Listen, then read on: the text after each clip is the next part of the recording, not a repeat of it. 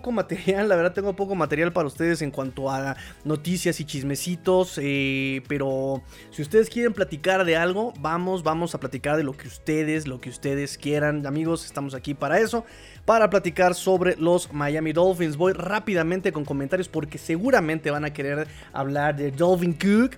¿Viste cómo lo pronuncia Anita? Dolphin Cook, ¿viste? ¿Viste? Mal como, ¿Cómo que mal como siempre? A ver cómo se pronuncia entonces.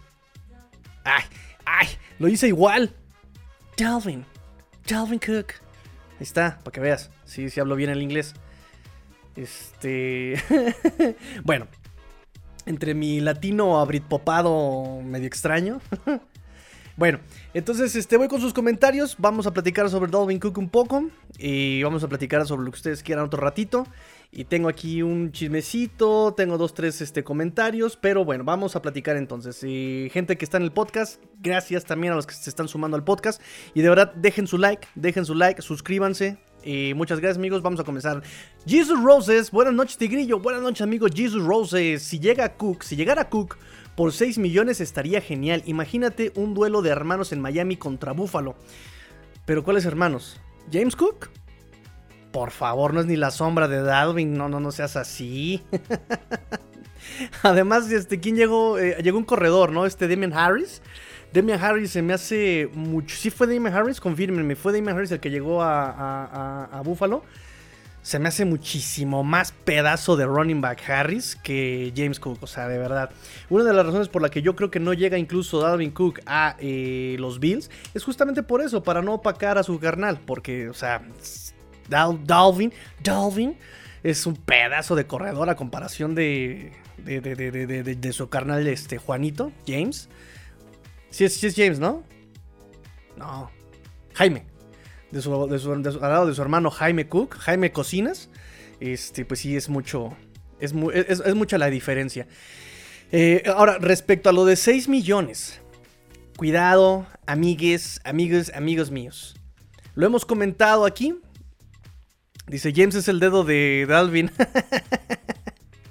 sí, sí, sí, en proporciones también. O sea, sabíamos que este James Cook, el valor que iba a tener James, iba a ser más bien en la cuestión eh, PPR en Fantasy, ¿no? Por, no, tanto por lo acarreado, sino por el papel que puede desempeñar con su velocidad, con sus manos, pero tampoco han sabido explotar ese lado los, los, Bills eh, de Dalvin Cook, que por cierto, por ahí por los que me comentaban, eh, si realmente se estaba desmoronando los Bills, ustedes díganme, o sea, la verdad eh, está muy extraña la situación respecto a Stephen Dix, ¿lo pronuncié bien, niñita? Ah, caray. Stephen Dix, porque no se presentó a entrenar. En la conferencia de prensa, este McDermott dijo: Estoy muy, muy, muy, muy preocupado. Y después salió el representante a decir que no, sí, él había ido un día anterior a la práctica. Bueno, no a la práctica, sino a eh, temas médicos, ¿verdad? Al, chequeo. Y, Pero sí, sí había ido. Pero nada más que se fue antes de que empezara la práctica, ¿no? O sea, o sea no pasa nada. Entonces, eh, después sale este Josh Allen diciendo lo que tenía que decir. No lo culpamos, es lo único que tenía que decir. Eh, no, sí, es que eh, Dixie vino, pero, pero estaba haciendo otras actividades más diferentes a las, de, a las del fútbol, ¿no? Estaba yo creo que sacando copias, como dijimos, como este Peyton Manning, ¿no? Sacando copias como, como el interno. No, no es el interno, el pasante entregando el correo, sí, a las oficinas, seguramente limpiando la, alberca de los balones, este, platicando con la mascota, ¿no? Sí, o sea, es que Dalvin Cook es muy, es, muy acomedido el, muchacho este Dix, ¿no? Es muy acomedido el muchacho Dix y, le gusta mantener las instalaciones de los Bills en orden. Entonces, eh, la verdad es que está muy raro, la verdad es que recordemos que Dix el año pasado terminó la temporada y no terminó muy contento, incluso no terminó contento hace dos años. Eh, hace dos años cuando terminó su temporada, no estaba nada contento, reestructuraron su contrato, lo pusieron eh, de buenas a billetazos a Stephen Dix. Eh, y ahora otra vez me vuelve a hacer berrinche, ¿no? Entonces, eh, sabemos que incluso dentro de los Bills eh, hay rencillas, hay roces en ese roster. Sabíamos que el cambio de, de Devil a Dorsey eh, se, lo, se lo planteaba yo al buen Emilio, ¿no? Yo les decía, es que eso no va a funcionar tan bien, o sea, Ya este de, Double está de una manera, él supo manejar a este Josh Allen y Dorsey no me va, no me convence. Dicho y hecho, el playbook de Dorsey fue súper, súper, súper básico, ¿no? ¿Qué es lo que yo les digo a ustedes, muchachos? Que en el mundo todavía en la NFL pululen y que todavía eh, abunden los Dorseys, los Urban Meyers, los, los, Nathaniel Hackett. O sea, no significa que tengamos que eh, apantallarnos o deslumbrarnos con coaches que hagan lo mínimo que se les pide o para lo que se les paga como McDaniel. McDaniel a lo mejor es un chavo que le mete a la lectura y que es muy técnico y que está bien, perfecto. Eh, eso también denota pasión en él, ¿no? Él denota que le gusta, que, lo, que, ama lo que hace.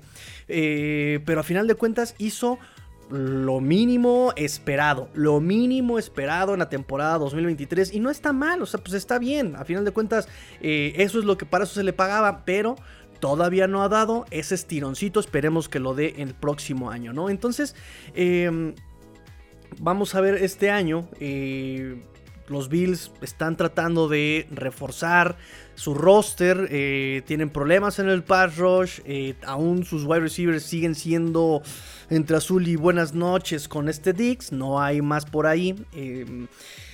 Eh, tienen, trajeron a un Tyren novato que todo mundo también pedíamos, ¿no? Este, este Dalton, ¿no? Si, si podemos decir Dalton, Newton, vamos a decir Dalton Kincaid. A ver, niñita, lo estoy pronunciando muy bien. Dalton Kincaid. Entonces, ¿cómo quieres que lo pronuncie? Como Enrique Garay. Dalton Kincaid. Dalton Kincaid. No, Kincaid, sí. Entonces, ¿cómo se pronuncia? ¿Es Dalton Kincaid? Es... bueno, entonces... ¡Éxito! re chicken, re pollo. Qué tonto. Eh, pero es tan buen comercial que lo sigo recordando. Bueno. Este. Entonces. Bills no me asusta. Aunque digamos que por eh, lo antaño que lleva, por el funcionamiento que tiene, por Dig, por todo esto, aún se le respeta, digamos, el que sea eh, el que haya terminado primer lugar de la división el año pasado. Pero definitivamente, por lo que hemos visto tanto en cocheo como incluso cómo se llevan entre ellos y cómo incluso entre ellos se pelean en los training camps, o todavía nos falta esa parte del año, apenas son los eh, minicampamentos. Vamos a ver qué pasa con Bills eh, entrando de, de, vacaciones NFLeras después de mitad, mediados de julio finales de julio eh, eh, eh, en un mes. y vamos a ver cómo se siguen llevando, ¿no? Pero ya esto, esto, esto que está pasando con Dix, si es realmente como, como suenan, es punta de iceberg, es punta de iceberg de lo que realmente está pasando, ¿no? Y si mañana me salen con que, ay, es que se le enfermó su gato y por eso tuvo que abandonar la, la práctica, vemos, vemos, vemos. respecto a los 6 millones con Cook, amigo Jesus Roses, rápidamente recordarles recordarles. Chris Greer no es de la escuela de pagar muchos, mucho dinero a corredores. Hace el día de hoy les, estaba yo compartiendo una tablita a uno de los grupos de WhatsApp de los Miami Dolphins en Latinoamérica, los, a quienes les mando yo un abrazo eh, muy fuerte. A Sergio, a, a, todos ustedes les mando yo un abrazo. Ustedes saben quiénes son. Eh, pero justamente me, preguntaba, ¿no? Oye, ¿qué onda con, eh, con el contrato de Dix y cuánto le van a pagar? Y yo les decía, mire, Greer no le paga más de 2 millones a un corredor, o sea, a promedio más de 2 millones a un corredor porque él entiende o percibe que un running back caro no es necesario para eh, ganar un supertazón. Y se basa en la tablita de salarios por año de los ganadores desde el 2000, del ganador del desde, desde el 2009. Santos 2009, el corredor era Pierre Thomas, ganó 460 mil dólares, no llegó ni al millón. En Packers, James Stark 2010, 320 mil dólares. Giants, Ahmed Brocho, eh, 1 millón 500 mil dólares. En 2012, Ravens, Ray Rice, 2 millones. Seahawks, Percy Harvin, 2.5 millones. Eh, LeGarrette Blount en 2014 con los Patriots, 730 mil dólares, no llegó al millón. CJ Anderson con Broncos, 800, no, perdón, 585 mil. Eh, Legarrette Blount otra vez, 760 mil. Legarrette Blount, 900 mil dólares. Sonny Michel, 2018, llegamos a 2018. Sonny Michel, 480 mil dólares. En Chiefs, Damien Williams, 1 millón 50 mil dólares. 2020, Leonard Fournette, 2 millones de dólares. Y en el 2021, ¿quién ganó este, el, el Supertazón? Fue Rams. ¿Quién estaba de corredor? Cam Akers. ¿Quién más estaba de corredor? Eh, Malcolm Brown, creo que, todavía, este, creo que había regresado, o eso fue el año pasado. Eh, en 2022, ¿quién es el corredor? El novato, o más bien el joven eh, Isaiah Pacheco, que tampoco gana la millonada. Entonces, dense cuenta como Chris Greer dice, para ganar un supertazón no necesito un running back que gane más de 2 millones de dólares. Es más, eh, por aquí ahorita estaba yo leyendo una nota y recordaron a Chase Edmonds, a quien le pagaron, ahorita les voy a decir a quién, cómo, cuánto le pagaron, pero también era este, por ahí de los 2 millones el, año, o 4 millones el año, algo así. Lo, tengo, lo tenía apuntado para ustedes y ahora resulta que se me fue. Ay, muchachos, pero si alguien tiene por ahí el dato antes, se lo voy a agradecer. Pero bueno, eh, nada más para que vean justamente eh, cómo está, eh, o, en dónde está basado, por ejemplo, la forma de pensar de Chris Gregory respecto a los running backs, ¿no? Incluso en el draft, él nunca más va, digamos, tan arriba por running backs, ¿no? También eso lo vimos. Chase Edmonds 2022, 4 millones. Fíjense, 4 millones. Promedio, 2 por año. Ahí está. Ahí está. No estoy tan, tan, tan errado en, las cifras. Entonces, ese es el punto con los running backs. Entonces, que me digas tú ahorita, Jesus Roses, que por 6 millones estaría genial. Híjole, permítanme, permítanme de ponerlo en duda porque no sé si el buen Christopher, el buen Christopher Grier quiera este, pagar 6 millones a, Dalvin Cook, porque además con Dalvin Cook nos enfrentamos a otras situaciones. Quiere, em, quiere llegar a un lugar al que pueda llamar hogar. ¡Ay, qué bello! ¡Qué padre! Ahí le está haciendo un guiño. Eh, le está haciendo un guiño a Miami, porque sabemos que él es de por acá. Eh, pero ojo, porque también quiere este eh, Dalvin Cook tener la prioridad, quiere tener ser el running back 1. Híjole, perdón Dalvin, pero déjame comentarte que este McDaniel número uno está más bien por el sentido de los running backs eh, por comité. No está casado con un running back caballito de batalla de tres downs. Lo sabemos. Lo sabemos. Y ahí también, pues pasa que te puedes desanimar y por eso no puedas llegar. Y además quiere el contratazo. Hay rumores de que quiere 6 millones de dólares. Eh, pues vas a tener que bajarte todavía un poco más el, el asunto. Por otro lado, ya tienes 27 años no estás tan jovencito, no eres una quinceañera. Ah, ahora despierta la mujer que en mí dormía. ¿Quién ve esa novela? Yo no la vi, no sé por qué me sé la canción. Este. Entonces, tenemos eh, que tiene ya 27 años. Ya no está chavito. Ya no está. O sea, yo creo que él llega este, a los antros y se ve como el señor Burns así con la gorra de Jimbo, ¿no? O sea, ya, no estás tan jovencito, 27 años. Ah, eh, eh, perdón, pero eso hablando en el fútbol, ¿eh? En el deporte, porque si hablamos de una persona normal, estás en, la flor de la juventud, amigo Dalvin. O sea, eres joven, joven, joven, joven, joven. Yo creo que todavía a los 35 años eres joven, ¿no, niñita? Déjame soñar que soy joven todavía. Forever young, forever young. Bueno, ya tienes 27 años solamente has tenido una temporada saludable, que fue la 2022 justamente. te acabas de operar del hombro, que es una lesión constante en los últimos dos años, me parece. Y me acabas de decir que vas a estar chido previo a que empiece la temporada regular. O sea, tampoco ibas a poder entrenar al 100% en el campamento de entrenamiento, ni en pretemporada. Em, entonces, pagar 6 millones de dólares, o más bien, pagar los 10 millones que quiere, o un poquito más de, ese dinero, porque además hay un movimiento de running backs en este momento, dos, pero hay un, momento hay movimiento de running backs que están eh, justamente pidiendo un poco más de dinero de lo que se le está pagando. Es decir, me refiero por supuesto a Shaquon Barkley, no, Shaquon Barkley, que no se ha presentado a entrenar y que le dieron la etiqueta de jugador franquicia pagándoles un promedio del top 5 eh, de la posición, es top 5 la etiqueta de jugador franquicia y la etiqueta de transición es el top 10. Bueno, le van a pagar el top 5 del salario de la posición que eh, da un resultado, si las matemáticas no me fallan, la neta es que no hice la cuenta, pero lo vi eh, apuntado, 10 millones punto uno, o sea, poquitito más de 10 millones. Y no se ha presentado a entrenar Saquon Barkley porque dice, quiero que me paguen lo que yo he representado para Gigantes. Solamente él sabe que ha representado para Gigantes porque realmente se le ha pasado lesionado y ha sido... Y que él sea el jugador con más talento en Gigantes los últimos tres años no es culpa de, de Barkley, pero tampoco podemos darle tanto por todas las lesiones que ha manifestado. Solamente, digamos, desde las eh, temporadas más constantes que le he visto a Saquon fue justamente la 2022 y la de su año de novato, me parece que fue también, fue unbelievable, fue oh, increíble.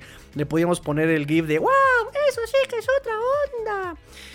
Entonces, tenemos del otro lado, eh, acá por Las Vegas, tenemos a Josh Jacobs. Josh Jacobs que no ha firmado, no ha firmado su etiqueta de jugador franquicia. Y tuiteó en sus redes sociales, obviamente, eh, lo hacemos, o hay que hacerlo, tenemos que hacerlo por los que vienen atrás de nosotros. Refiriéndose, por supuesto, a los running backs más novatos que también en algún punto van a pedir un, eh, un contrato. Justamente, Dalvin Cook, o en la entrevista del día de hoy en Rich Eisen Show, eh, dijo que se siente pues triste por lo devaluado que está la posición de running backs. Eh, entonces todo esto se acumula y dado el movimiento que está pasando, dado el por qué salió de Minnesota, porque evidentemente ya está grande, Madison le estaba, eh, aunque, aunque este eh, Cook tuvo el 72% de snaps ofensivos eh, con los vikingos, pues sabemos que Minnesota quiere a Madison porque es joven, porque es más barato. Em, y por eso también, volvemos a lo mismo, ¿por qué sale Dalvin Cook de Minnesota? También él quería un contrato huge, ¿no? Por lo menos arriba de los 10 millones de la etiqueta y arriba de los 10 millones de lo que le estaba, eh, de lo que le tenía que pagar Minnesota este año. Entonces, está complicado, está trabada la situación de Dalvin Cook, eh, pero yo sinceramente no creo que... Yo no creo que los Dolphins vayan a pagar más de, repito, 6 millones. No creo que paguen más de 5 a este Dalvin Cook, porque también otra cosa, los contratos de los running backs ahorita son de, los Dolphins es por dos años más o menos. Monster, Wilson. Eh, y este Dalvin Cook eh, buscará justamente, dada su edad, dado sus lesiones, dado lo que está pasando en, su, en el contexto de su vida, un contrato multianual. De dos en adelante también. Y eso también hay que ver cómo lo puede eh, gestionar también los Dolphins. Está bastante endeudadito Dolphins para el 2024. Eh, todavía tiene muchos contratos que van a terminar este 2023 y que puede renovar o no eh, en el 2024. Entonces es bastante, bastante complicado. Bastante complicado. Dolphins, lo platicamos nosotros aquí hace la semana pasada. Y dijimos, Miami lo que va a hacer es, ok, todo mundo, porque también en teoría todo mundo se va a pelear por Dalvin Cook, aunque ya se bajó eh, Denver, Jets como que se hizo el loco, como que eh, disimuló un poco la cosa. Suena también Arizona. Em, suena. Por, por ahí alguien quería Buffalo. Bueno, ponían a Buffalo. Eh, pero se supone que van a estar peleándose a, a Dalvin Cook. Y en ese sentido, como la más eh, guapa del antro, como el más fuerte del, gimnasio, pues se va a cotizar todavía más. Eh, y entonces Dolphins va a decir, mira, yo tengo, tengo 20 pesos. ¿Los quieres? Tómalo. Si no, la verdad es que tengo otras prioridades en qué gastar mis 13 punto algo millones de dólares que todavía tengo disponibles este año, ¿no? Yo siento, repito, por lo que hemos visto de Greer, por lo que valora la posición, por las necesidades del equipo, que bien o mal, eh, repito, que este Wilson y Monster terminaron 4.7, 4.9 yardas por medio por acarreo el año pasado, a pesar de la línea ofensiva y a pesar de lo que ustedes quieran. Ahora, por otro lado, Mostert ya sabe cómo funciona McDaniel, ya conoce quién es McDaniel, ya sabe cómo juegan, ya va a ser su segundo año en la ofensiva. Recuerden que platicamos el segundo año de la ofensiva de, de McDaniel, de este eh, Frank Smith y de en general de la ofensiva, ¿sí? Aquí y en China me sentí. Este. Entonces. Ah, y además hay que sumarle que Dovon Chain está teniendo buenas, está dando buenas sensaciones a la prensa, al staff de cocheo, está siendo explosivo justo como se le pensó, está siendo versátil justo como se esperaba. Entonces también en ese sentido, eh, Dalvin Cook exige demasiado para cómo puede encajar en cuanto a la química o dinámica del equipo. ¿Sí? Por eso supongo que estaban los rumores de que Miami le había ofrecido 5 millones y que no lo quiere. Es, ¿Qué esperaban? Él se salió de Minnesota por, eh, porque quería más de 10. Dolphins le está ofreciendo 5. Obvio no va a aceptar por mucho que, que a Miami le llame el hogar. ¿Sí? entonces, bueno, voy con sus comentarios. ¿Ustedes qué piensan sobre Dalvin Cook? Me daría mucho, mucho gusto que platicaran ustedes y armáramos el debate sabroso, debate cetáceo. Bueno, mientras tanto no se olviden, no se olviden de, dar, de dejar su like. Denle su like, like, like, like, like, like, like, like, like, like. Dejen su like. Suscríbanse, por favor. Eh, y recuerden que las interacciones, como sus comentarios, sus likes y el que, la, y el que lo compartan, eh, es, es, es, el alimento del proyecto, ¿saben? Dice Alejandro, hola Tigrillo, Cook nos debe, nos debe meter una oferta que no podamos resistir, o al contrario, ¿no? Bueno, sí, también Cook tiene que. Porque, ok. Respecto a lo que tú me comentas aquí, Alejandro, te puedo decir que em, le preguntó Pelicero, le preguntó a Dalvin Cook qué obtenía el equipo a cambio con Dalvin Cook. ¿no? ¿Qué, iba a obtener el equipo cuando, se, cuando tuvieran a Dalvin Cook, eh, quien, quien se lo quedara? Y él respondió: Dice, soy el mejor líder que puedas tener y voy a mostrarlo con mis acciones eh, y en cómo me manejo a mí mismo y las cosas que hago en el campo. Se checa el video, habla por sí mismo. Eh, voy a ser la figura correcta en la comunidad, eh, simplemente haciendo las cosas correctas también dentro y fuera del campo. Dice, yo quiero ser el mejor compañero de equipo que pueda ser y tú sabes eh, lo que vas a tener de Dalvin Cook una vez que ponga un pie en el locker room. ¿No? Eso es lo que dice Dalvin Cook que podamos tener si es que le pagamos lo que quiere, ¿no? Digo, ya ha entrado, ya ha encargado el ratón en esta entrevista de lo más relevante. Eh, dijo que lo que él busca es, eh, dice, quiero el value. ¿Cómo podemos eh, traducir value, niñita? ¿El valor? El cómo me valore, ¿no? Porque también dice, quiero a, alguien que quiera a Dalvin Cook, que me quiera ahí. alguien que me quiera dar el balón. Quiero estar en la situación correcta para ayudar a alguien a ganar, dice este Dalvin Cook. Entonces dice, quiero a alguien que me quiera, alguien que me valore. Alguien que me quiera en su equipo y yo agrego. Y no hay forma de demostrarlo que con dinero, ¿no? O sea, ¿cuánto, ¿cuánto deseas que esté en tu equipo? ¿Cuánto, cuánto, cuánto vale Dalvin Cook para ti? Como que cuánto de, quieres que yo esté ahí? ¿Cuánto lo deseas? Pues agrégale otro cero, agrégale otro cero al cheque, ¿no? Yo, yo eso yo se lo agregué, ¿eh? por supuesto. Em, dice, el dinero vendrá. Si tú juegas bien, entonces ellos te van a pagar. O sea, ¿qué me estás diciendo? ¿Que primero tengo que verte jugar para después pagarte según lo que jugaste? Ah, cuidado, Dalvin Cook, que el pez por la boca muere. Ya ves, tú estás diciendo, tú juegas bien y ellos te van a pagar. ¿no? Y tú estás buscando lo, lo, lo, contrario, ¿no? Tú estás buscando que te paguen, garantizado, ya después este, jugar el 2023. Ojo, cuidado, cuidado. Dice, quiero ir a algún lado y sentir que es como casa ir a algún lugar y ayudar a ganar. Estoy buscando un hogar, dice Dalvin Cook en la entrevista hoy con Rich Eisen Show, con las preguntas que le hizo Tom Pelicero. Entonces, bueno, ya lo, platicamos. Ah, porque esta es la parte, digamos, buena en el historial de Dalvin Cook, que a pesar de todas las lesiones, cuatro temporadas con Pro Bowl eh, y cuatro temporadas con más de 1100 yardas por acarreo consecutivas con 1300, creo que son dos o tres temporadas con más de 1300 yards de scrimmage, o sea, también el aporte que llega a tener en el juego aéreo.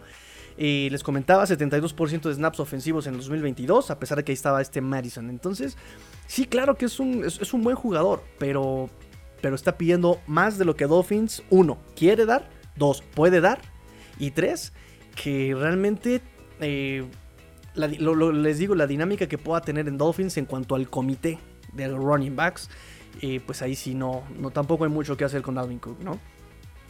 Más eh, lo que tenemos con este Domono Chain, más lo que ya se tiene con Mustard y Wilson, em, que fueron productivos hasta donde ellos pudieron dar, en el sentido de que también McDaniel abandonó el utilizar el juego terrestre. ¿Va? Em, voy con sus comentarios. Me dice Rayhan, buenos días en España, buenas noches para vosotros. Ah, muchas gracias, amigo Rayhan. Efectivamente, estamos en una sección más de Buenos días, España. Buenas noches, Latinoamérica. Dice Rayhan, por 4 millones sería genial, pero ojo, 4 millones. 4 millones, ¿dos años? Como Chase Edmonds.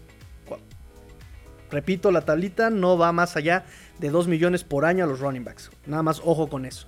Dice Jergy, buenas noches Master, buenas noches amigo Len Jergy, hasta Panamá, que por cierto estaba yo viendo que muchos nos escuchan en Colombia, en Panamá justamente, en Costa Rica, eh, también nos escuchan evidentemente en España, pero también mucha pandilla nos escucha en Estados Unidos y la verdad es que me siento muy emocionado de que nos escuchen por allá también, ¿eh? También muchas, muchas gracias. Niñera, 600, felicidades, 600, trabajo de todos, niñita, gracias por desvelarte también conmigo every night and every day, niñita, muchas gracias.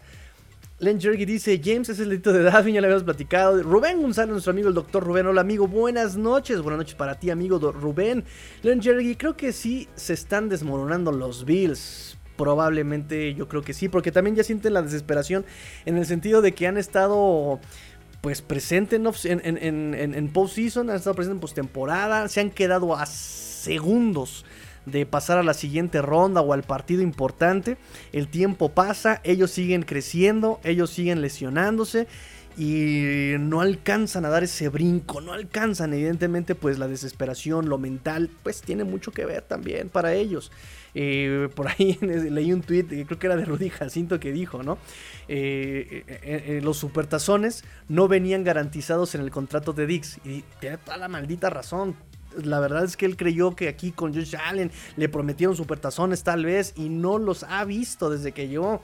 Eh, si bien es cierto que desde que llegó Josh Allen aumentó su nivel, no ha sido suficiente y no hemos visto ese Josh Allen que todo el mundo espera en el momento importante. Cuando se tienen que ganar los partidos, no hay ese Josh Allen y al contrario, de repente entrega la pelota, de repente toma la mala decisión, de repente son esas cosas que le fallan todavía a Josh Allen a pesar de que ya lleva cuánto tiempo lleva en la liga. Eh, yo nada más dejo ahí ese. Les dejo ese trompo a la uña. Uh, se les va el tren, se les está yendo, se les está yendo. Eh, dice Rubén, el Dix Office Boy es el IBM, es el IBM, niñita, ¿verdad que es el IBM? Es el... Eh, veme a traer el café, ah, oye, también veme a traer estas copias. El IBM, por favor, a, a decirle al licenciado que... Dix, el IBM.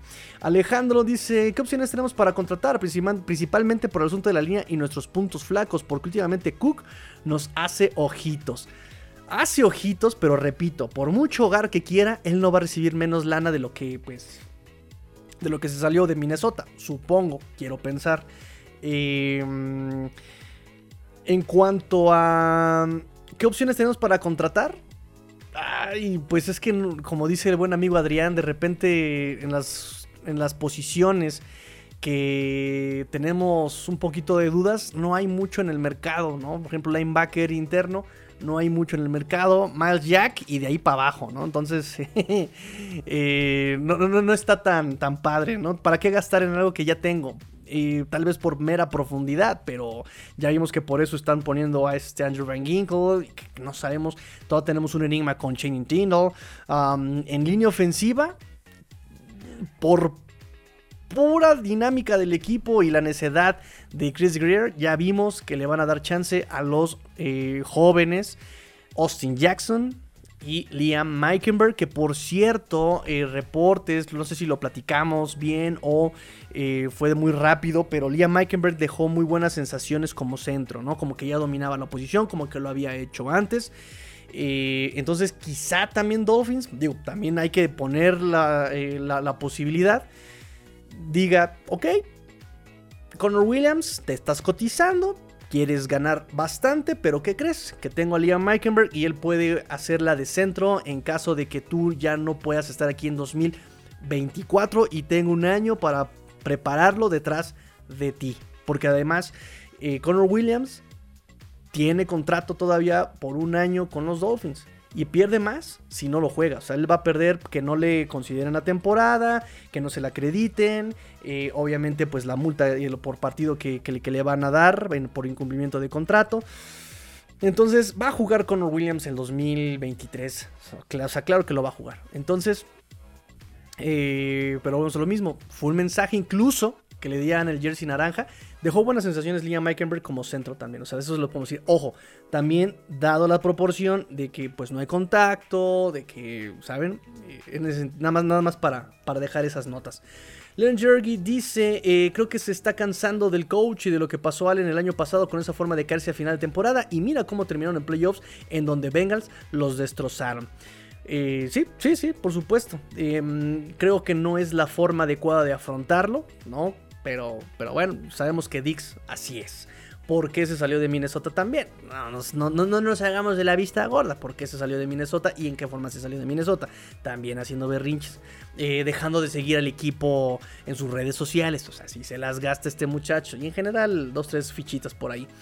Dice Retrejo, ¿le podrá quitar a Kimber el puesto de centro a Connor Williams? No es para tanto, pero sí dejó buenas sensaciones este Liam Meikenberg. No es para quitarle todavía la, titularidad, porque tiene que eh, dominar eh, ciertos aspectos extra cancha, como el manejo de las jugadas, el playbook, eh, tal vez un poco notar la durabilidad de Liam Meikenberg, pero pues también es fuerte el mensaje ahí de Dolphins que pudiera darle a Connor Williams. Len dice también el partido en contra de Vikings. ¿De qué me hablas? ¿De qué me hablas? Ah, sí, sí, sí, sí, el que perdieron este, los Bills. Ok, sí, sí, sí, sí, también es este. ¿Lo perdieron los Bills? Fue una recuperación de balón. Sí, pues también fue una entrega de balón este, por ahí de, Allen al final, a finales del partido, ¿no? Y lo mismo, lo que hemos dicho, la precisión de Josh Allen, las lecturas que tiene que hacer así, pero rápido. Josh Allen normalmente pues se se, basa mucho en el pase largo y en el que tiene el tiempo de hacerlo y en el que tiene el físico para aguantar golpes o para escaparse y comprar tiempo y buscar a alguien libre, eh, Dix siempre, en la profundidad. Pero cuando el, campo se le hace corto, ahí es donde tiene que tomar decisiones muchísimo más rápidas porque Dix ya no tiene el espacio para irse a correr como loco desquiciado a 30 yardas. Entonces ahí tiene Josh Allen que tomar las decisiones más rápidas y tener el toque, la precisión, no lo tiene Allen. Le ha costado mucho trabajo. Lo vino haciendo mejor al principio de la temporada pasada. Hace dos años con Dable lo, hizo. Me asusté por un momento. Dije, ah, caray, creo que ya está moderando este muchacho. Pero el, cambio de, de, Dable a, Dorsey, pues sí le, le afecta. Y pues ya vimos, ¿no? El pase por el que justamente Dorsey hace berrinche en el Hard Rock Stadium, lo que pasó en Vikingos, lo que, o sea, es, ya una constante en Josh Allen, desafortunadamente para, nos, para los Bills. Félix Macedonio, saludos, ah, pues, saludos amigo Félix, gracias por estar con nosotros. Len Jergy, leí que la cultura en Búfalo no es buena, ¿cierto? Efectivamente no es buena y históricamente hay mucha gente que se queja. Yo, perdónenme, me, recargo mucho en los expedientes históricos de mis amigos, eh, los ya antaños Dolphins. Y pues sabemos lo que ha pasado en historia con Bills, ¿no? Que también ha sido eh, históricamente los equipos más sucios. Eh, y, pues no, ya vimos que incluso en los Bills hay un tema de egos. Hay un tema de egos. El año pasado creo que se pelearon en, training camp entre ellos. Eh, Josh Allen también así siempre ha sido bien nefasto como persona. Es un pésimo ganador y es un peor, es un pésimo perdedor y un peor ganador, ¿no? Vimos lo que pasó el año pasado con Christian Wilkins, en donde los dos estaban eh, piconeando. Josh Allen es el que llega a los golpes, por lo menos frente a las cámaras. Eh, él es el que empieza la, la, gresca. Eh, y al final multan a Wilkins y a Josh Allen no lo multaron, ¿saben? Entonces es bastante nefastito Josh Allen como persona, la, la, verdad. Pero ¿qué tal la portada de Madden? ¿Qué tal la portada de Madden? En fin, la hipocondria. Dice Alejandro, ya Tigrillo con odio de McDaniel, fue su primer año, se, se, me hace injusto para alguien que mostró cosas buenas con el equipo, un equipo en su año, esperemos y dé el salto. Perdón Alejandro, yo sé que les caigo mal por mis comentarios eh, y no, ni siquiera es en contra de McDaniel, porque tampoco hablo a través del odio, que me caiga mal, porque no escondo que me cae mal McDaniel. Pero en serio que no hablo desde, desde el odio o, desde el prejuicio que me puede generar como persona. Eh, hablo dentro del campo, o sea, la verdad, mm, y, díganme si sí, o sea, la verdad es que no me lo pueden negar. No hubo una evolución de McDaniel juego a juego, partido a partido. tienes razón, fue su primer año. Vamos a darle eso. Aún así, en su primer año lo que hizo fue lo mínimo. Te puedo decir que fue más de lo que hizo, por ejemplo, Zach Taylor en su primer año. Fue más de lo que hizo tal vez Brian Flores en su primer año, pero vuelvo a lo mismo. Volvamos al tema del contexto. Brian Flores en su primer año tuvo un roster hecho de puro undrafted. No nos hagamos. Llegó, corrió, corrieron a veteranos, corrieron talentos, se deshicieron de jugadores, eh, otros se bajaron solitos. Eh, y, Flores empezó su primer año desde cero, desde las ruinas. A propósito para limpiar, digamos, el salary cap, a propósito para buscar quienes iban a ser eh, los backups al próximo año, para juntar eh, draft eh, capital del draft, para, ¿sabes? O sea, fue a propósito el que hayan hecho ese tipo de reconstrucción. Zach Taylor no estoy muy seguro cómo empezó su primer año por contexto, pero a su año 2 vino, vino, ese salto de calidad en Zach Taylor, que es lo que esperamos de Mike McDaniel. Sin embargo, en su primer año McDaniel, repito, con el roster que tiene, que no tenía Zach Taylor, que evidentemente no tenía Brian Flores, hizo lo que se esperaba, pero en lo mínimo. A mí me lo vendieron como que era el genio, como el creativo, y yo no vi eso. Vi un coach regular. Porque también, regular, mira, ah, vamos a ponerle regular porque era novato. Ok, va. Pero recordemos su manejo de reloj, recordemos su manejo de desafíos, recordemos la velocidad de llamado de jugadas, recordemos cómo tenía una ofensiva indisciplinada, ¿no? Llena de castigos, llena de, ¿sabes? Eh, eh, y no vi que esos temas que eran de él mejorara durante el, paso de 17 partidos. 17 partidos. No vi que mejorar esa parte. Y nada más es mi preocupación. Y lo he platicado aquí con la niñita, se los he dicho a ustedes. Me preocupa que lo que vimos sea más desde el roster que desde la cabeza. Partidos se ganaron más por corazón y riñones y tripas de los jugadores que por realmente una táctica o un planteamiento de juego. Y ahí es McDaniel.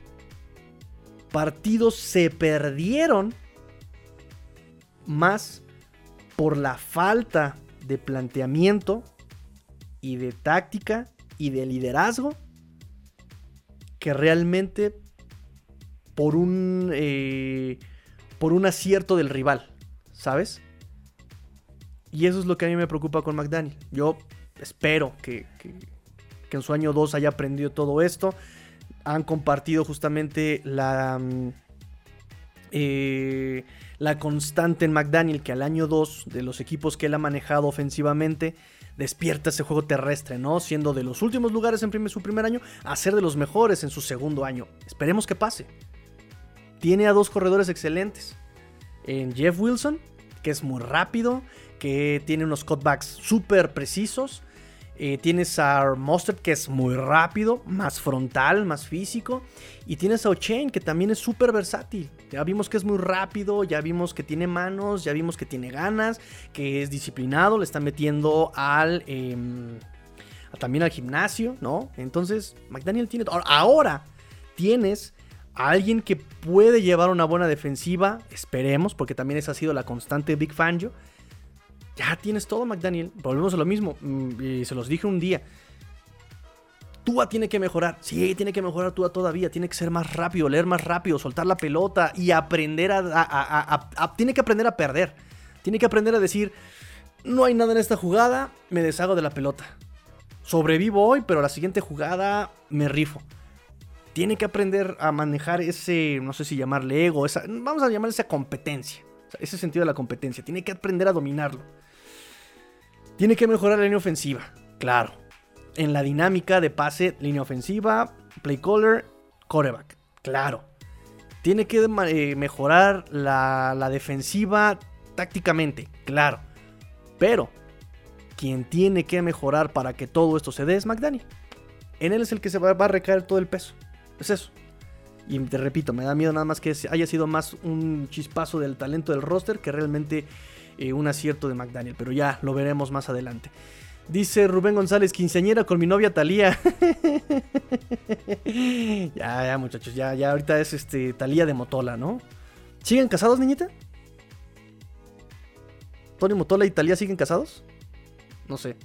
Jesus Roses, yo ya tengo, yo ya estoy ruco, tengo 43. No, no, somos jóvenes, somos jóvenes, somos jóvenes, amigo Jesus. Alejandro dice, qué triste la realidad de los corredores en la actualidad. Yo con mis 37 ya estoy para la tumba si fuera running back. Eh, para cualquier deporte, ¿no? Lo platicaba yo con mi papá. Le decía, ¿te acuerdas esos mundiales del 70, ¿no? De cuando, cuando los jugadores eran maduros y te jugaban de treinta y tantos años. Ahorita ya los jugadores tienen 18, 17 años en el soccer y ya están listos para ser profesionales, ¿no? O sea, wow. Y lo mismo pasa en la NFL. En la NFL ya tienes 22, 23 años cuando eres profesional. Y ojo, porque la vida promedio de un jugador NFL, y es devastador el, nivel de vida profesional, es un año. Es un año. O sea, es brutal. Llegas un año y es privilegiado el que juega su segundo año. Es, por eso ves las reacciones en los jugadores drafteados que por lo menos compraron cuatro años de contrato. Y eso, mira, vemos. Porque si eres de tercera ronda en adelante, ya todas tus probabilidades de ser cortado o ser mandado al practice squad son altas. Eh, dice Valen Hernández, Miami ofrece cinco, eh, cinco bolas y no quiere. Lo, lo, decíamos, salió por 10 millones. Obviamente va a querer más. Dice Rubén, el fútbol se ha vuelto mucho más, mucho más aéreo que terrestre, sí, aunque siempre ataque terrestre será muy necesario para eso, eh, pero eso hace que estén mal pagados. Además, al, ser una posición de mucho contacto, las lesiones están a la orden del día en los running backs. Son lesiones eh, muy frecuentes, ¿no? Entonces también eso abarata la posición, porque además, ok, lesiones importantes, no te preocupes, ahorita viene una cámara de running backs. Listo, Jugador más joven, más barato. También eso abarata este, la posición.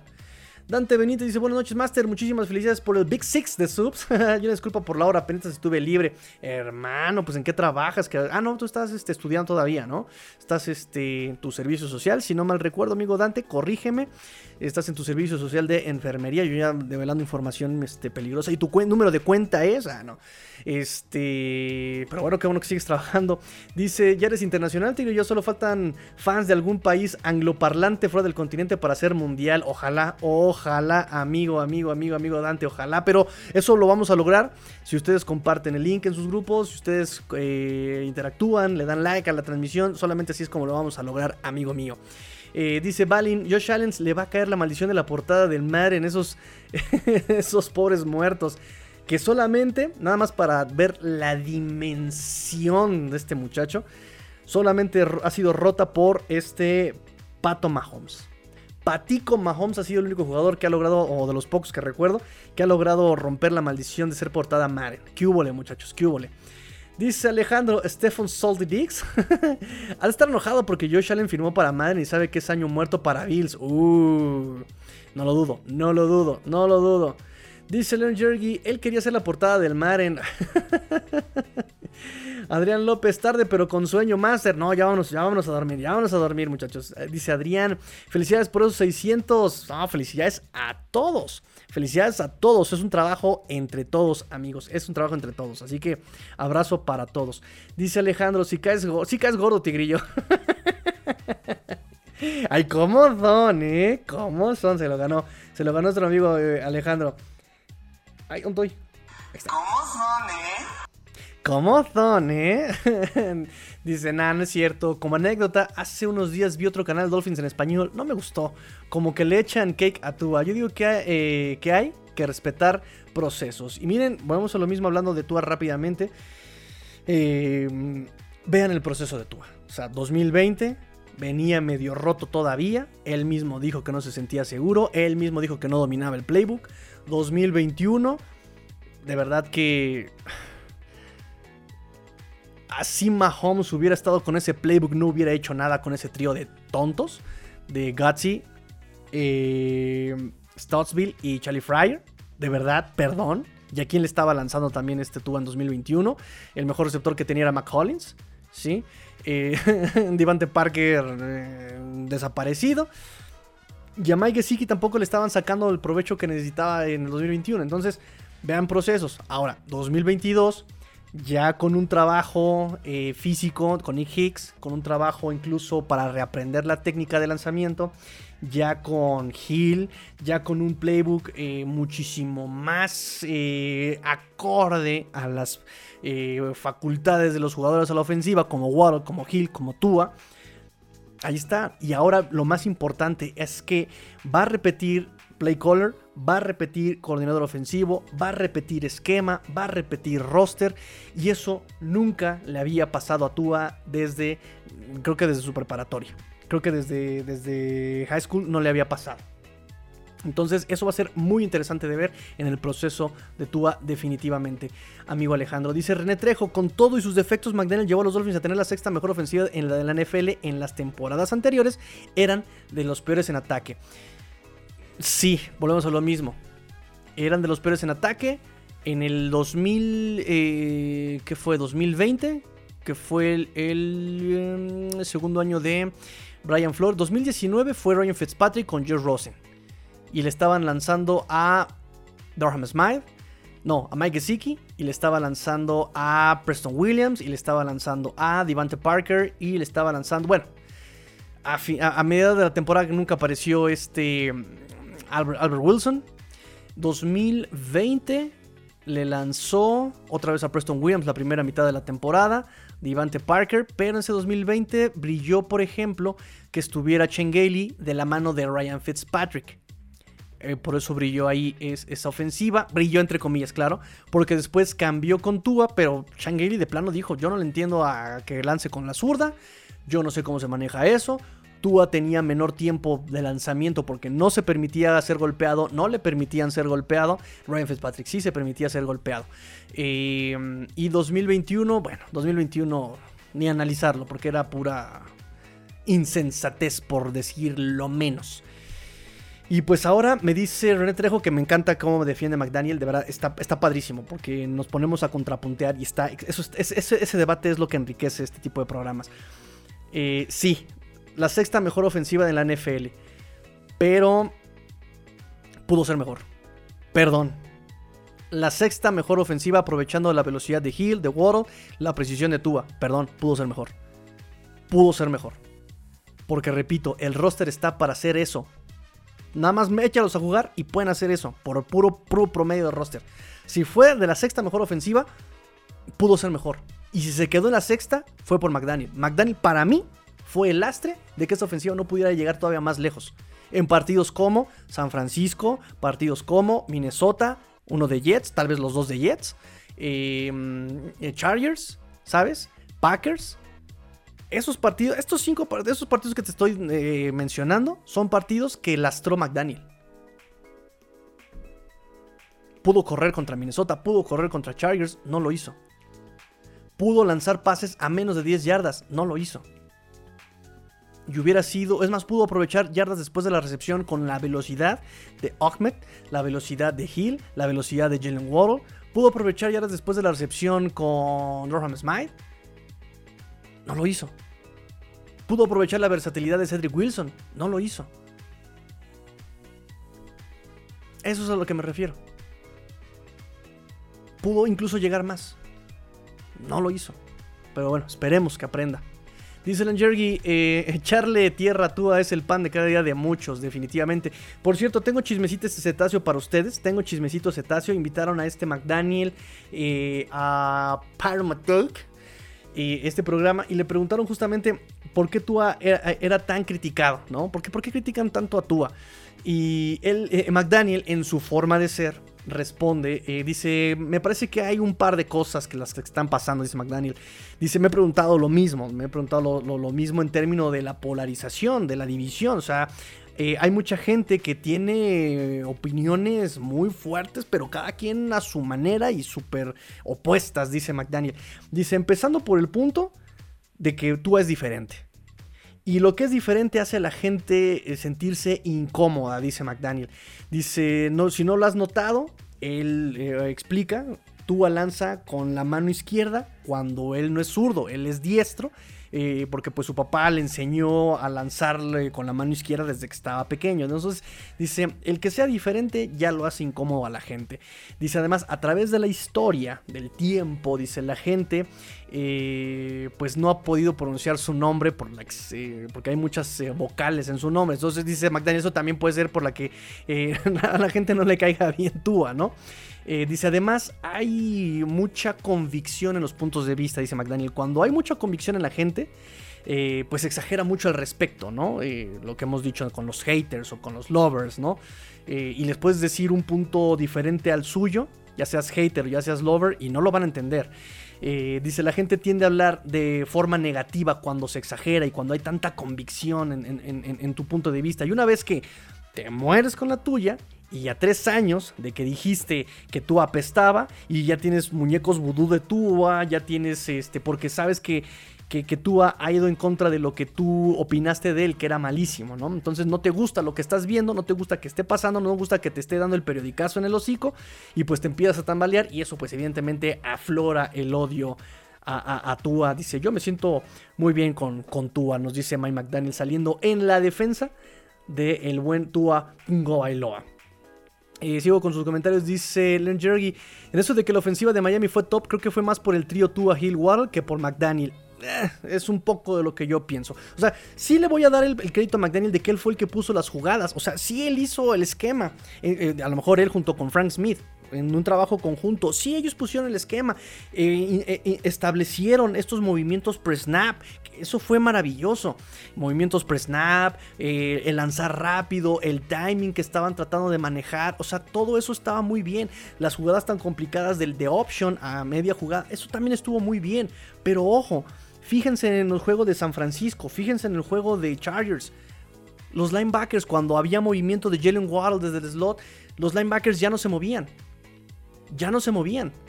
Ellos, ellos dijeron, ok, me la quieres aplicar con los movimientos pre-snap, ¿Quieres que yo ajuste? No lo voy a hacer porque yo sé que la pelota me va a caer aquí. Si yo me muevo, abro la ventana. Si me quedo aquí, me va a caer aquí la pelota. Pasó. O sea, vean las gráficas de Next Gen Stats, vean las gráficas eh, de Pro Football Focus. Lo platica, aquí no las tengo en la mano. Lo platicamos aquí en esa semana y ahí está incluso el podcast. Aquí está el, episodio. Váyanse al análisis de, ese par, de esos partidos. Pusimos aquí las gráficas de cómo la tendencia de Tua y del esquema en general era lanzar a 10 yardas al centro. ¿Y dónde creen que yo o dónde tenía eh, San Francisco a su linebacker interno, a su linebacker central? A 10 yardas entre los números. Y McDaniel no ajustó esa parte. Yo se los dije en la previa de ese partido. ¿Cómo podemos vencer esta, esta defensiva? Pase flat, así aprovechando la zona corta al sideline o pases largos a la banderola. Hubo jugadas que, dieron mucho fruto en esos partidos con este tipo de trayectorias y no fueron explotadas. No fueron explotadas ese tipo de jugadas en esos partidos donde podía explotar ahí la, la velocidad de Hill, ¿no? Y McDaniel ahí fue el lastre. Digo, no vayamos tan lejos. ¿Qué pasó con Buffalo? Le regalaron 11 segundos de jugada y no sabía ni qué jugada mandar me estuvo lastrando ahí, ¿saben? Entonces, bueno, espero me pueda equivocar. Es más, espero pueda aprender McDaniel y también me dio el periodicazo en el hocico. Manuel Viveros dice, saludos familia, hay que traernos a Cook nada más para que no llegue a Bills o a los Pats.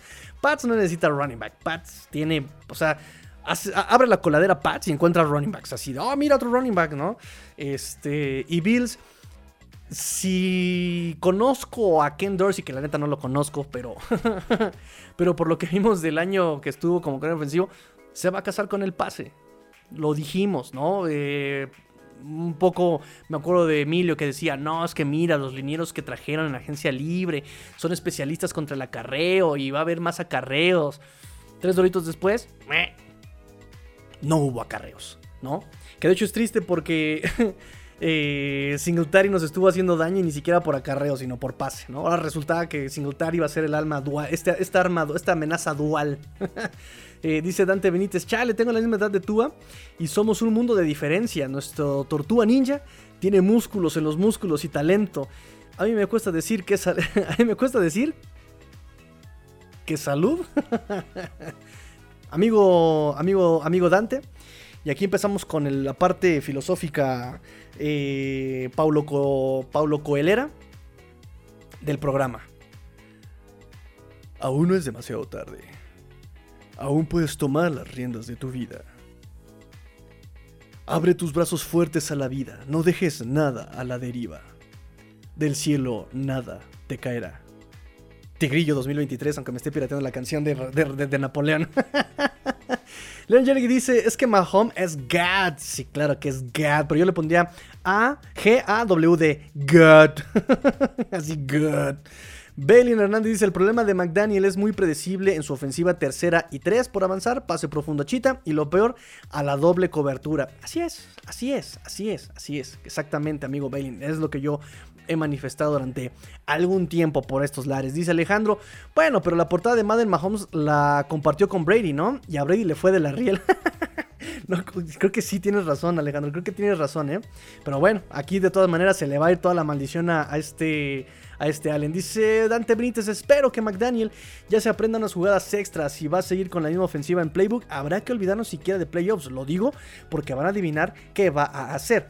Pues miren, rápidamente y retomando eh, la parte de los campamentos, el mini campamento de entrenamiento y lo que hemos visto en el Off-Season Program es que estuvo utilizando un poco más a Alec Ingold en cuanto a la versatilidad. Estuvo en el juego aéreo, no solamente para bloquear y no solamente para eh, acarrear la pelota. Digo que no podía acarrear mucho la pelota ni bloquear porque no había contacto, pero nos gusta ver que empiece a utilizar esta parte del juego aéreo de Alec Ingold como lo vino haciendo un poco, yo esperaba un poco más, el año pasado. Eh, también eh, se reportó que este O'Chain estuvo eh, participando mucho, así con O, mucho, en el juego también aéreo de los Dolphins, en los entrenamientos. Mismo caso para este Jeff Wilson y Raheem Mostert. Entonces esperamos justamente que... Eso me emociona, eso me emociona y digo, bien, eso, McDaniel, perfecto. Vamos a ver ese proceso. Excelente, es lo que queremos. Esa creatividad. Eh, esa creatividad con la que te vendiste y con la que te compraron. Perfecto, eso es. Ojalá, ojalá, ojalá, ojalá, amigo Dante, pues veamos nuevas jugadas y por lo menos el ajuste, ¿no? O sea, vean cómo ajustó Bengals durante toda su temporada. Fue maravilloso ver cómo ajustaba eh, Bengals durante, durante, esta ofensiva, durante la temporada. Ah, no tengo este de, timing con mis wide receivers hasta en la profundidad. Perfecto. Me bajo a 15 yardas, a mando este, trayectorias en niveles. Eh, ocupo a este Samash Piran como, como check down. O sea, hubo esta disposición a estar ajustando. Perdón, lo mismo pasó con Bills. Bills también intentó estar ajustando. O sea, me voy con Diggs. Ya me gustaron a Diggs, me voy con el Tyren. Ya me gustaron al Tyren, me voy con Singletary. Ya me gustaron Singletary, me voy con Josh Allen a correr. Ya me gustaron al Singletary, a, Josh Allen, regreso con Diggs. O sea, vean cómo hay que ajustar, hay que ajustar. El fútbol no se inventa, el fútbol se ajusta. En fin.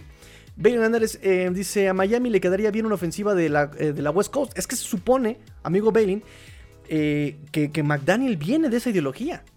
McDaniel, al ser pupilo de Shanahan hijo y al haber trabajado desde Broncos con Shanahan padre, al haber trabajado, me parece que en Houston con Gary Kubiak eh, y en Atlanta, eh, o sea, él viene de la escuela de la West Coast Offense.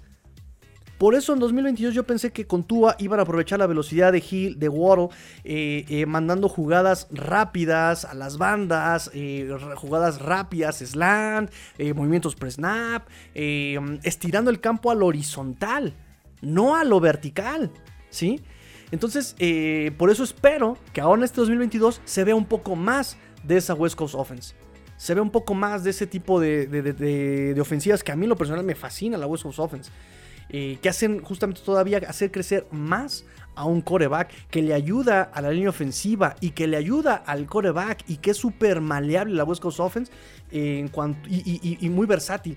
Puedes mandar al running back a bloquear, a carrear o a ir por pase. Mismo caso el tight mismo caso el fullback.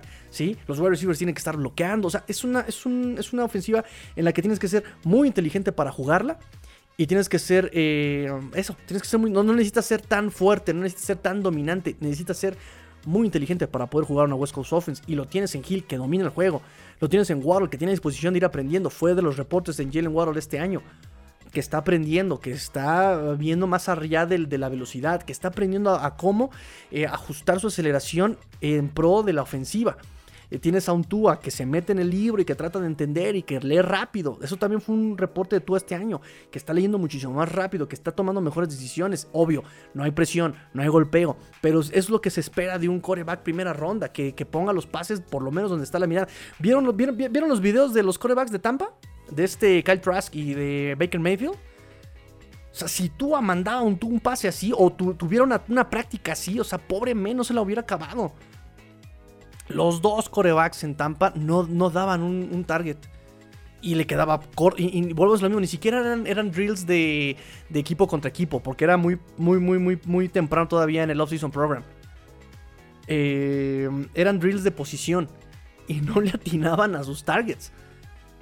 Y vemos por otro lado los ejercicios de Tua, donde volvemos a lo mismo, o sea, no estaba presionado, no le van a golpear, ¿no? simplemente estaba ejercitando su precisión estas redes con, los tres agujeros y un pase, pero limpio, así como si fuera canasta, así, a, la canastita, ¿no? Y el segundo, limpio, y el tercero, limpio. Eso es lo que espera, es lo mínimo, no lo mismo. No voy a decir, oh, tú, wow, el coreback, el mundo. No, pero es lo mínimo que queríamos o que queremos o que se espera de un coreback primera ronda. Aquí y en China. Dice. Eh, um, ah, me quedé con esto. Le quedaría bien una ofensiva de la West Coast como la que usaba San Francisco con Joe Montana. Pases cortos y rápidos. Tuvo éxito con San Pancho porque, ¿por qué no con nosotros? Urge un Super Bowl, claro que urge. Y repito, yo pensé que eso iban a aplicar 2022. Hubo ciertos elementos de la West Coast Offense en la ofensiva del 2022, pero no, no, no tanto como yo lo esperaba. ¿no? Los movimientos pre-snap, eso es muy West Coast Offense. Eh, el, hacer progresiones de esa forma, o las options, por ejemplo, es muy West Coast Offense también eso. Pero ojalá podamos ver un poco más de esta West Coast Offense. Right hand, un ataque con Cook y Monster, con Hill, Waddle y Anderson, mandados por Tua. Estoy salivando. Cook no va a llegar, amigo hand. Ya lo hemos platicado. Perdóname que te corte las alas. Cook no va a llegar y yo agregaría no lo necesita. Eh, Anderson, Anderson, eso sí te lo puedo apoyar, amigo Rehan, porque también fue de los grandes reportes este Offseason Program. Eh, que la verdad es que uh, Anderson se está comiendo el wide receiver 3. O sea, se está aborazando el puesto, la posición de wide receiver 3. ¿no? Muy a mi sorpresa y un poco a mi pesar porque me da miedo su actitud. Eh, pero bueno, también dicen que está muy dócil el morro. Vamos a ver qué pasa. Dice, vale los 4 millones, incluso 5 por la oportunidad que se abre este año. No es tiempo de apretarse, sino de ganar. Pero ¿con qué le van a pagar? No tienes otras posiciones. Las running backs ya los tienes eh, por lo menos eh, solucionado te falta profundidad en ofensiva, te falta profundidad en safety, te falta profundidad tal vez en Tyrant, porque también eh, los comentarios en Tyrant son malos. O sea, no hay nadie que diga, ah, mira, él es el. Eh, además de Orham Smith, no hay alguien que diga, ah, mira, él puede pelear la posición, ah, mira, él es el claro backup. No lo hay. El único que por ahí medio se vio decente, Tyler Croft, pero nada más, una, un día, dos, que dijo, ah, vamos a lanzarle a él, eh, pero no hay más. Eh, tienes eh, problemas eh, de linebacker interno. Digo, no hay nada en el mercado, pero tienes broncas en linebacker interno. Em, entonces, Cook, por 4 millones, un año, no lo sé. No lo sé, no lo sé. Leon Jergy, la West Coast Offense es preciosa. hermoso cómo la ejecutaba el gran Bill Walsh. No me tocó, he visto algunos videos de Bill Walsh. y bueno, ¿qué, podemos decir de Bill Walsh? creo que justamente empezó en Cincinnati, justamente por ese tema, ¿no? el coreback titular se lesionó el brazo, que es el que tenía la bazuca de brazo. Eh, y meten al backup, que tenía más lectura rápida, tenía más este, precisión en el pase corto y tuvieron que aprovechar ese, ese brazo, ¿no? O sea, pues, está bien, lo podemos hacer nosotros también. Dice Rayhan, ¿podría ser el momento de vender a Xavier Howard? Em, este año no. Yo creo eh, por los temas de dinero muerto y cosas así, me parece que es el próximo año cuando ya te puedes deshacer de un contrato de Xavier Howard. No, no, tengo el dato tan claro. Eh, pero si le quieres, si, te va a convenir, si le va a convenir al equipo financieramente, creo que tienes que esperar a que sea este, esta parte del contrato amigable, donde te puedes deshacer de ese contrato. Y creo que esa parte llega pasando el 2023 con Xavier Howard. Em, de hecho, a ver, creo que por aquí lo tengo. Rápidamente. Pero bueno, vamos a ver eh, también la transición, ¿no? Yo creo que incluso eh, por este año lo vas a tener que aguantar porque es de lo más que tienes con más talento y experiencia sobre todo, ¿no? Experiencia es lo que tiene también este Xavier Howard junto con este Jalen Ramsey. Y el próximo año probablemente ya tengas chance de, de, deshacerte de Xavier Howard y darle el espacio a Cam Smith. Sí, efectivamente, eh, cuando puede cortar el, Miami el, contrato un poquito más amigable es pasando el 2023. Es el 2023 y tendría 270... No, espera. Déjame ver. No, fíjate, todavía tendría ahí este, cargando una lana. Dos años, 37 millones. 27 millones de dinero muerto, fíjate. Pero bueno, Potential Lab 2024. El Void viene hasta el 2027. Pero... Sí, 2024-2025. Dice Dryhan, eh, ok, esperaremos. Eh, preguntarte es un gusto. Gracias siempre por tu actitud. No, hermano, pues es que yo aprendo de lo que me preguntan, yo aprendo de lo que me responden y pues eso es lo padre. Yo, yo siento que eso es lo padre de este programa, ¿no? Que hay esa interacción y pues yo creo que nadie lo sabe todo y siempre podemos aprender y creo que todo el mundo aquí está dispuesto a aprender, incluyéndome por supuesto, ¿no? Para aprender de lo que ustedes saben y pues tratar yo también de enseñarles un poco de lo que yo sé. Que por ejemplo en gestión de equipos pues sí me falta mucho por aprender Em, mucho más de lo que puedo, de, lo que me falta por aprender en cuanto a la táctica del, deporte, ¿no? Pero bueno, seguimos, seguimos aprendiendo, por supuesto, seguimos aprendiendo y pues no hay mejor manera de aprender que seguir leyendo y practicarlo y en, ese, en, este, en este caso pues es justamente platicarlo con ustedes también, ¿no? Eso ayuda a reforzar el conocimiento según las eh, teorías pedagógicas eh, antañas. Listo muchachos, pues terminamos el programa del día de hoy. Ya no hay más comentarios, ya se nos allá, eh, te llevamos aquí platicando una hora más o menos. Em, gracias a los que pues, nos escuchan en podcast, gracias a los que eh, se han dado la tarea de compartir en grupos, en Facebook, en WhatsApp, en Twitter. De verdad, muchas, muchas gracias. Dice Dante Benítez, hablando de eso, ¿qué jugadores son los que nos generan más dinero muerto en caso de que qué? ¿De ser cortados? ¿De ser cambiados? Eh, um, ahí hay que meterle un poquito de contexto, amigo Dante. sí, sí, sí, sí, porque este. Cortarlos así por así no se me hace como. Es muy amplia la pregunta, pues. La respuesta es muy, muy, muy, muy, muy, muy amplia. Eh, porque, por ejemplo, de dinero muerto de lo que ya está. Déjame revisar, déjame revisar. Vamos a revisar rápidamente. Pi, pi, pi, pi, pi. ¿dónde estoy? ¿Dónde estoy? Caray. Bueno, me lo dejas de tarea y te lo, te lo respondo en la próxima porque no, no, no encuentro este... Ahí. No encuentro dónde está, mira, todo lo está viendo por acá. bueno, te lo, me lo dejas de tarea y te digo quiénes son los que generan más dinero muerto. Ah, mira, aquí está.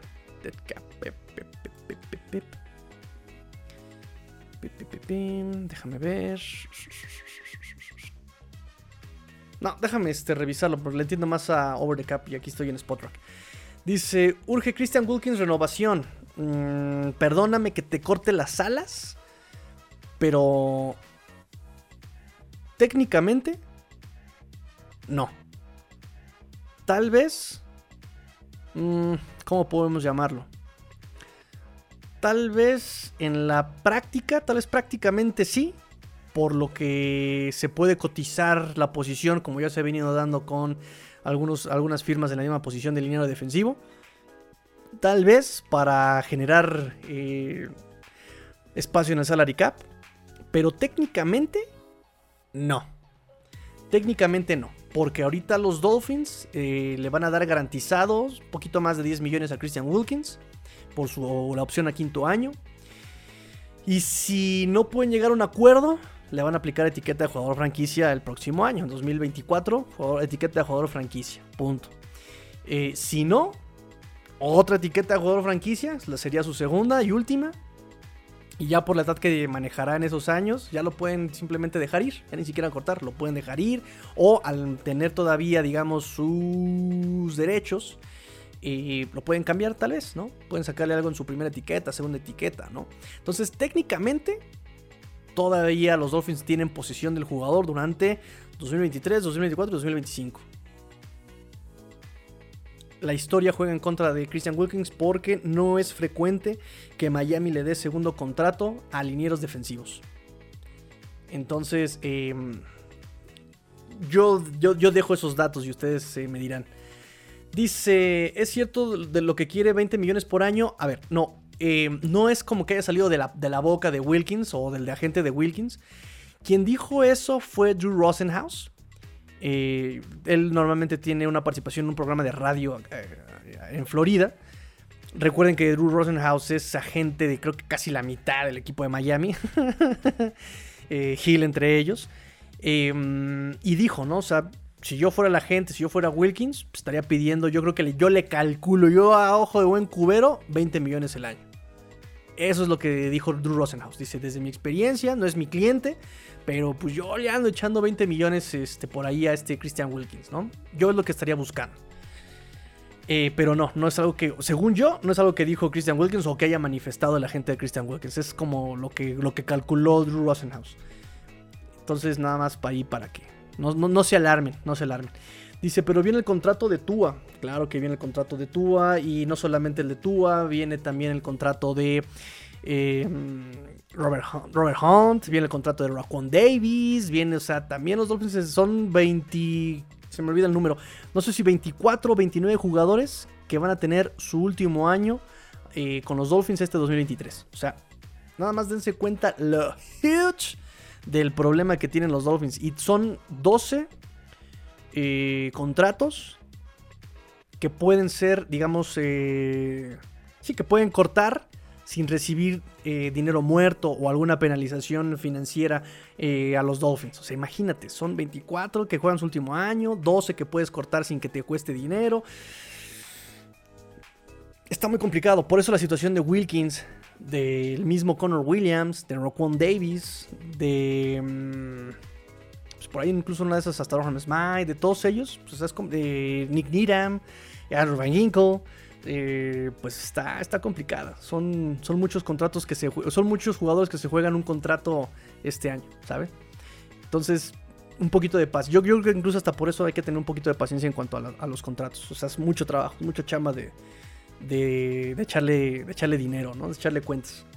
Echarle números, como dicen acá los chavos rucos. bueno, muchachos, pues ahora sí, nos despedimos. Muchachos, me da mucho gusto. Qué bueno que se armen las conversaciones a medianoche. Este. Mañana es miércoles. Eh, yo creo que tendremos programa. Si bien nos va el jueves. Jueves tendremos programita. Y se viene ya también podcast con el coach Rosado. Ya regresan los podcasts con el coach Rosado para que estén al pendiente también. Me, da, me va a dar mucho gusto eh, contar con sus comentarios, que compartan bien ese, link. Em, ahí vamos a estar hablando un poquito más de NFL, no de Dolphins. Vamos a hablar obviamente un poco más de NFL. Em, y pues listo. Nos vemos el próximo programa. Eh, va a ser el episodio 423 y esperemos ya rebasar la barrera de los 600 suscripciones. Muchas, muchas gracias amigos. Pórtense mal Cuídense bien, sean el cambio que quieren ver en el mundo. Suscríbanse al TikTok. Fins up. Tigrillo fuera.